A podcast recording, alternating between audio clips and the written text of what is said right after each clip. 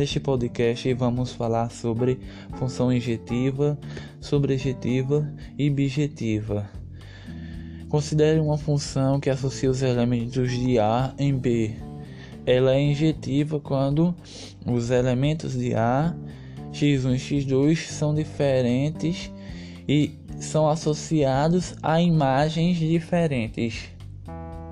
Uma função é sobrejetiva quando todo elemento de B é a imagem de pelo menos um único elemento de A. Neste caso, a imagem de f é igual ao conjunto B. Uma função que associa elementos de A em B é bijetiva se ela for simultaneamente injetiva e sobrejetiva. Muito obrigado por ouvir este podcast. Até um próximo conteúdo.